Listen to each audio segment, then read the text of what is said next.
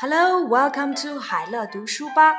This is elementary school class partner English story. 这里是小学英语随堂故事。Story twenty five，故事二十五。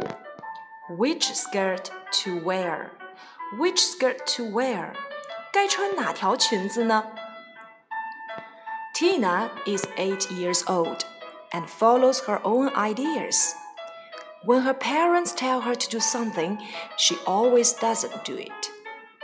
Today, she will go to a friend's birthday party. She's now choosing skirt to wear. She has three skirts a blue skirt, a white one, and a yellow one. She asked her father, Which one is the best? Her father says, I think the blue one is the best. Then she asked her mother, Which one do you think is the best? Her mother answers, The white one, of course. Tina says, Thank you. Then she puts on the yellow skirt and goes out. Tina 八岁了，她有了自己的主意。当她的父母要她试时，她总是不去做。今天她将去参加一位朋友的生日聚会。 她在选择穿哪条裙子。她有三条裙子：一条蓝裙子，一条白裙子和一条黄裙子。她问她的爸爸哪条裙子是最好的。她的爸爸说：“我认为蓝色裙子是最好的。”接着，她又问她的妈妈：“你认为哪条裙子是最好的？”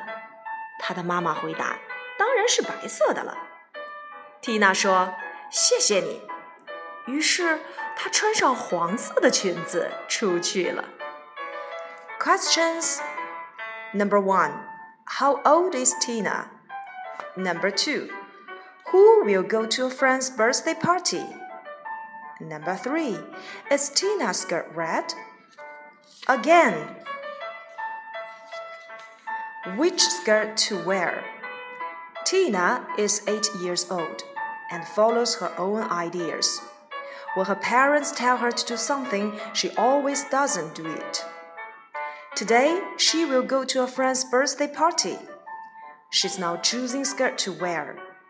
She has three skirts a blue skirt, a white one, and a yellow one.